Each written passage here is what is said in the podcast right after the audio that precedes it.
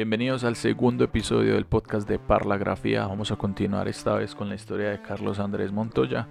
Como se pudieron dar cuenta en el capítulo anterior, este man salió de aventura del todo, se fue hasta el otro lado del mundo a fotografiar, montar bicicleta y vivir experiencias súper, súper bacanas.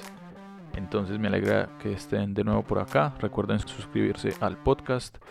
Si quieren conocer un poco más del trabajo de Carlos, pueden ir a Instagram y buscan Colombia Inspira. Y ahí encuentran todos los proyectos que el man está desarrollando. Y sin más preámbulo, démosle.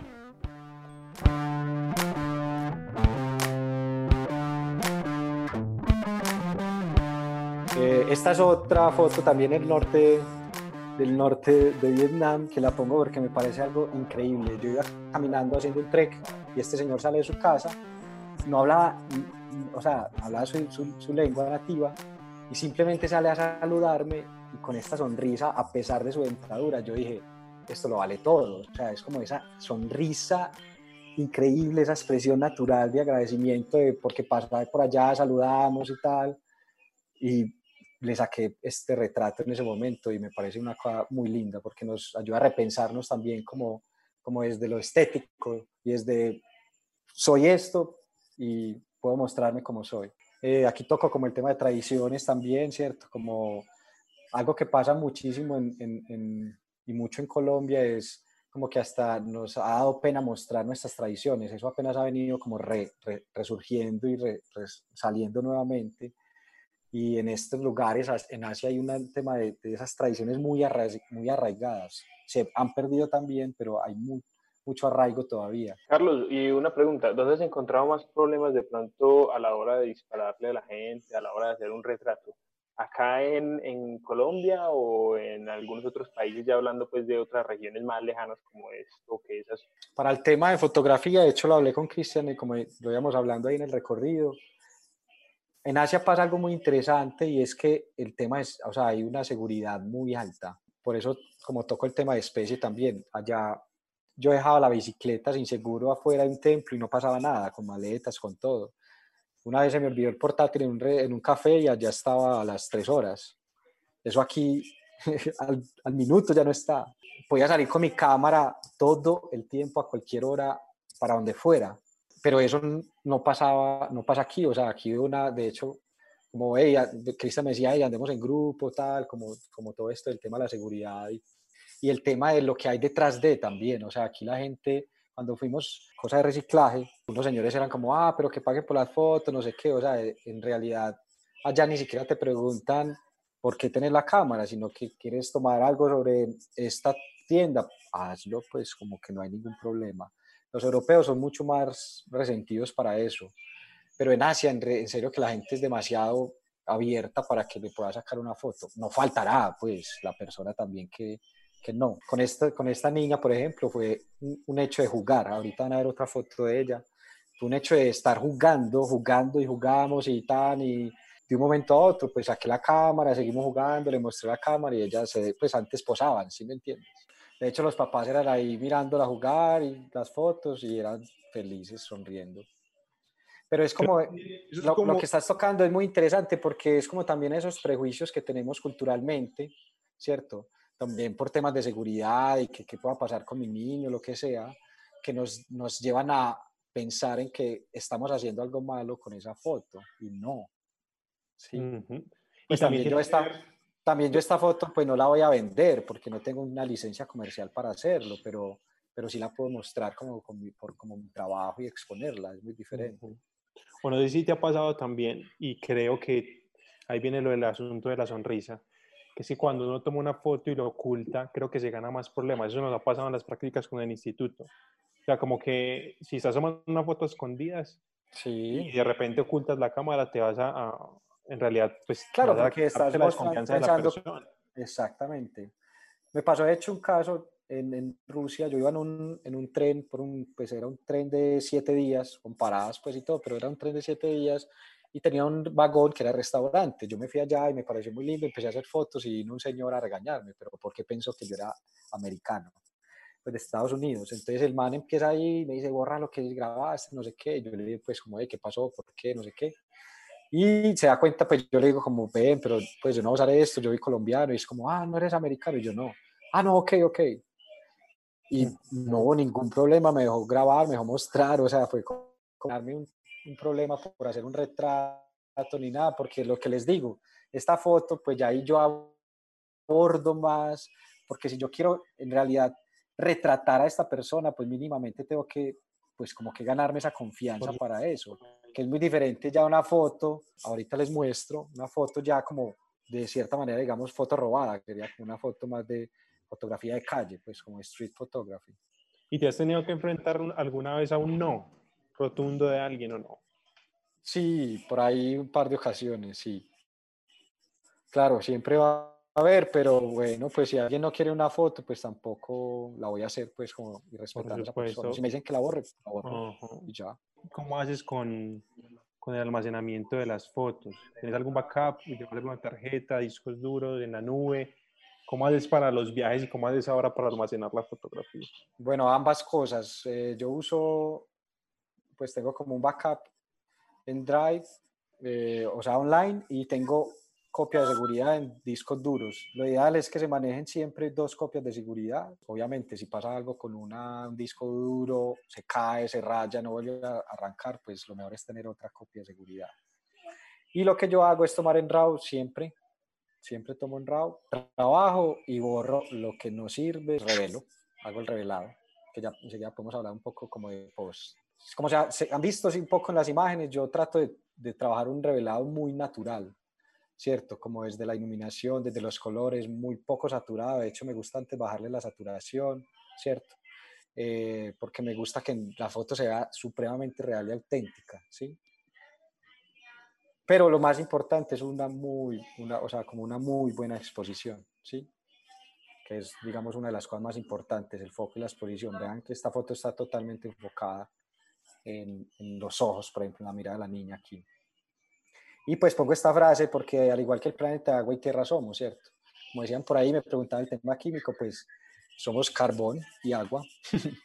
Entonces, al igual que el planeta, pues tenemos que alinearnos como un poco más a reconectarnos como especie con el planeta donde vivimos. Aquí, esta es otra, por ejemplo, esta foto es con el drone también a detalle de la primera foto que vieron, con que la que entré en la presentación, pero solo tomé este espacio donde rompen las olas. Y eso que ven ahí, como ese color del agua, es un color que le da por la, porque es una arena muy blanca, muy fina, entonces al movimiento de las olas, por eso se ve como, como un agua lechosa. Pero eso es un efecto natural de la foto. Caliche, ¿y que si enfocas manual automático?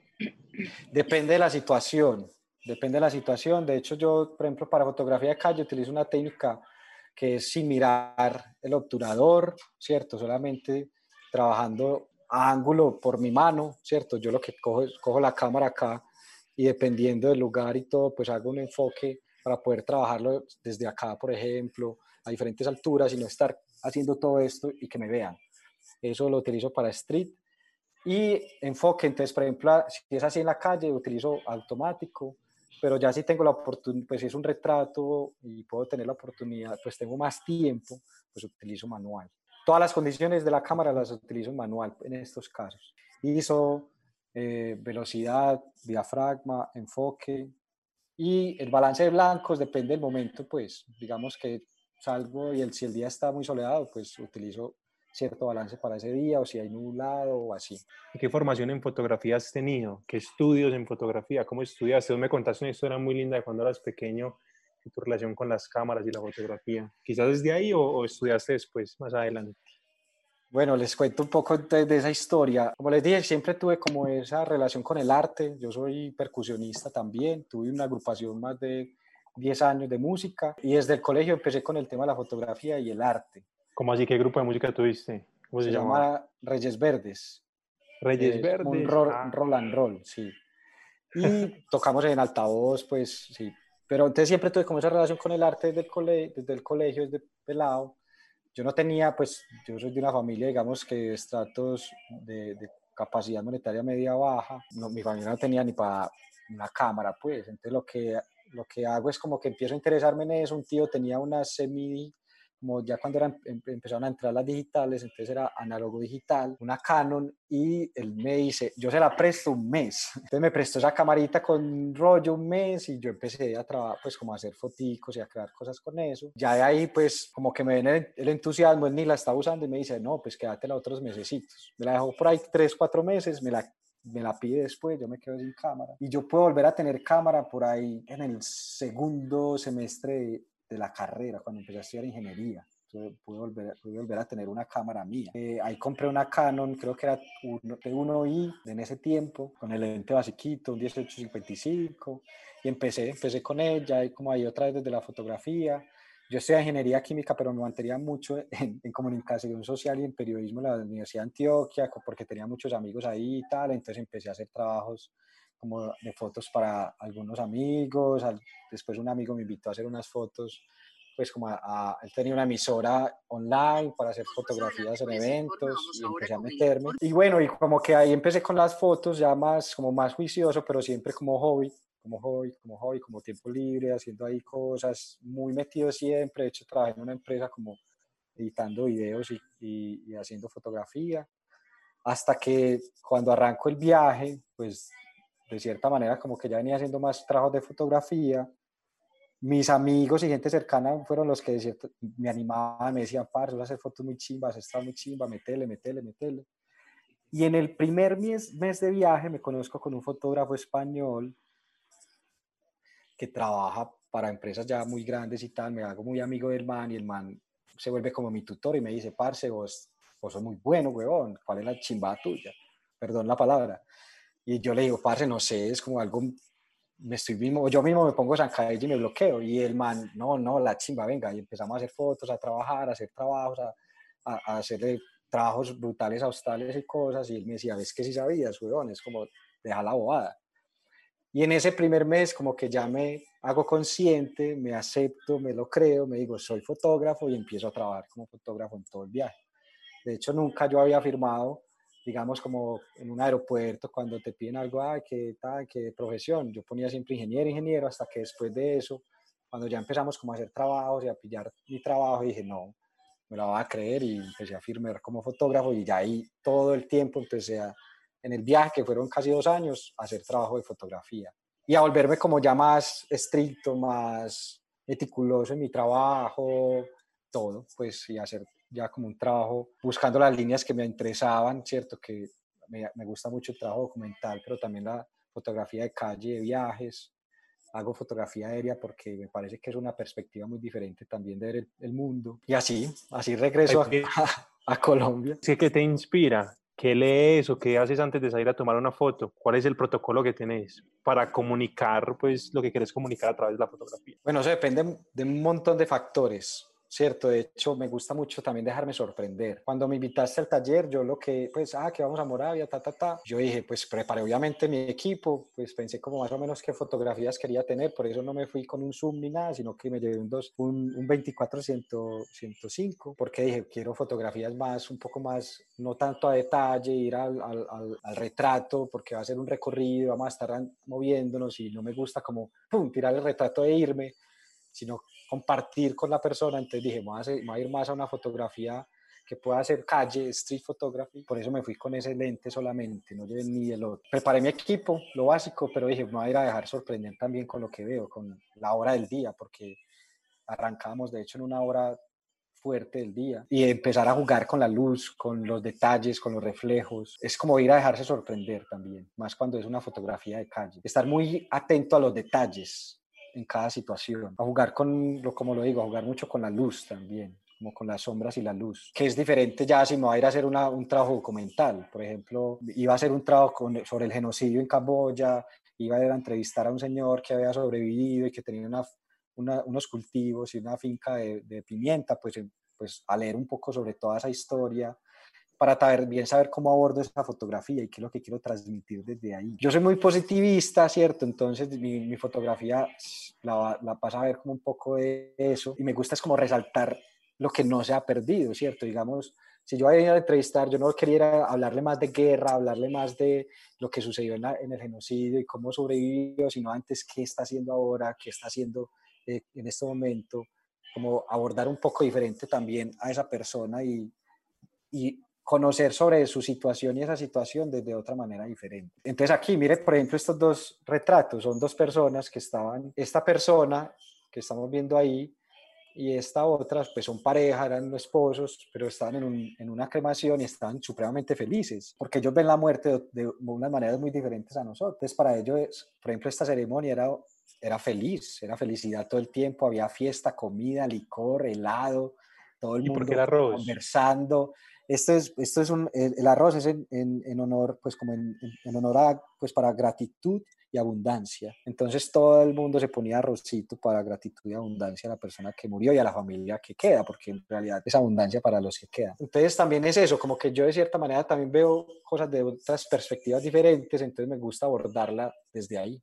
Entonces mira que esta foto es en una cremación y hay un velorio y todo, pero es una fotografía que de cierta manera también expresa como esa tranquilidad y, esa, y, ese recibimiento con amor de las cosas. Por ejemplo, este, esta imagen en específico, como fue un día que estaba en Bagán, me desperté muy temprano y dije, ah, voy a ir a hacer un recorrido por las villas y a ver el amanecer desde las pirámides, que fueron esas fotos que, que mostré ahorita con el dron. Y aquí iba en una, como en una bicicleta eléctrica, iba ahí recorriendo, metiéndome por los templos y las villas, cuando paro como en una tiendita a comprar algo y una señora me habla en inglés, macheteado, pero me habla, tal, y empezamos a hablar y me dice, usted, pues yo iba con una amiga y ella me dice, ¿usted por qué está por aquí? Es que está yendo por aquí, no sé qué, y le digo, no, estamos de vueltón. Y nos dice, ¿quieren conocer mi villa? Y nosotros le decimos, sí, de una, o sea, es como, claro que sí. Llegó ese momento y, es, y empezamos a hacer un recorrido por toda esa villa, pues que es como un caserío, por así decirlo, y entonces empiezan a mostrarnos tejidos con telares a mano, empiezan a mostrarnos los procesos de, de, porque allá se come mucho maní para, y hay muchas preparaciones y recetas de maní, entonces a mostrarnos el tema del maní, como todo ese proceso, después a mostrarnos artesanías, y este era un niñito que estaba ahí jugando, lo que ven un poco en su rostro se llama Tanaka, que es, una, es, una, es un pigmento que se obtiene de una raíz frotando con una piedra y eso es un, lo utilizan como maquillaje y protector solar, como similar a lo que utilizan en la Guajira los indígenas. Y estaba ahí jugando el niño, entonces yo empiezo como a, yo estaba con la señora, está, tal, empezamos a jugar y, y, este niñito empieza como a esconderse y a hacer caras en la maceta que hay ahí gigante de, de bambú. Hice un trabajo que fue de cierta manera un trabajo de documentación en esa villa, de todas esas tradiciones, de todos esos eh, como arraigos que tienen en, sus, en su cultura y no la planeé. Pero lo que te decía, lo que les decía ahorita, si yo sé que voy a hacer, por ejemplo, ese trabajo de la finca, ta, ta, pues ya ahí tengo otro trabajo que hacer desde la preparación como la preproducción y, y la imagen que voy a lograr allá después. Entonces son como dos formas diferentes. A mí me gusta siempre como andar con una cámara, tratar de andar todos los días con ella y obturar todos los días, pero hay veces es importante saber qué trabajo vas a ir a hacer, como hay otras veces que no es necesario, ¿cierto? Son como esas dos opciones que se tienen. Si, digamos, vos vas a hacer un trabajo de, de fotografía de naturaleza, donde necesitas saber ciertos componentes para la composición de la foto, eh, el horario de atardecer y anochecer, o si es en el mar, a, qué, a por qué lado se esconde el sol, si hay rompimientos, si hay rocosas, si hay esto, lo otro. Es bueno conocer un poco, pero hay veces también es simplemente, no sé, si querés documentar tradiciones de comidas callejeras, pues salir con la cámara e irte a recorrer las plazas de mercado, el centro, porque ahí puedes lograr cosas desde la imagen muy increíbles. Entonces son como dependiendo también las vías y lo que se quiera lograr con ese trabajo de fotografía. Si nos recuerdas que te motivó a renunciar y a, y a emprender el viaje. Los sueños. como, como lo he mencionado desde, desde el principio, se vale soñar y yo creo mucho en eso y en que si uno deposita la energía para que sucedan y como esos pasos, esos pequeños pasos de saber qué queremos y cómo lo podemos lograr, suceden. Yo tenía ese sueño hace ya muchos años y esto también responde un poco a la última pregunta y era como, yo sabía que iba a ser un viaje largo, pero no sabía cuándo ni por dónde iba a comenzar pero sabía que lo iba a hacer. Entonces, eso estaba ahí, tampoco me, me, lo, lo, guardaba, iba ahorrando, iba ahorrando, sabía que iba a, llegar ese momento, hasta que todo se empezó a dar, todo se empezó a dar, digamos que ya tenía unos buenos ahorros, tenía como 25 millones más o menos, estaba bien en la empresa, no tenía pareja, estaba muy bien en mis relaciones familiares y amigos, como que sentía que ya había cumplido ese ciclo con la empresa y todo se empezó a dar, hablo con una amiga, le digo, parce, tengo ganas de irme hacia, para Asia y ella me dice, piche, yo también, vámonos. Y nos encontramos en, en, en, en Vietnam, empezamos a viajar. Hey, muchas gracias por escuchar este episodio de Parlagrafía. No olviden suscribirse al podcast, darle me gusta, compartirlo. Y si quieren saber más cacharros, experiencias, anécdotas e historias detrás de la fotografía, vayan a Facebook, Twitter, Instagram y recuerden activar la campanita en YouTube.